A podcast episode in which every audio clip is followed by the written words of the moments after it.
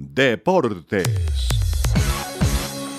Desde Bogotá les informa Gustavo Saleve Martínez. Deportivo Pereira logró un importante resultado en el Atanasio Girardot al empatar ante el Medellín uno por uno en el juego de ida por la final de la Liga Betplay 2 2022. Diver Cambindo abrió el marcador a favor del poderoso al minuto 38 de juego. Pereira ripostó cuatro minutos más tarde con gol de Leo Castro.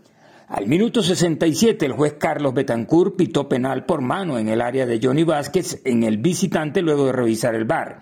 Andrés Cadavid cobró por el DIM y el arquero pereirano Harlen Castillo tapó salvando la caída de su arco. En rueda de prensa previa al partido de octavos que jugará hoy Brasil frente a Corea del Sur, el seleccionador Tite declaró que el emblemático Neymar Jr. podrá hacer de la partida frente a los coreanos.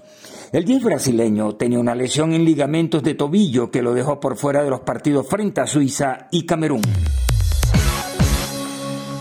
Dolor y lágrimas predominaron este domingo en el concurrido sepelio del canterano del Deportivo Cali, Andrés Balanta, fallecido el martes pasado cuando entrenaba con Atlético Tucumán.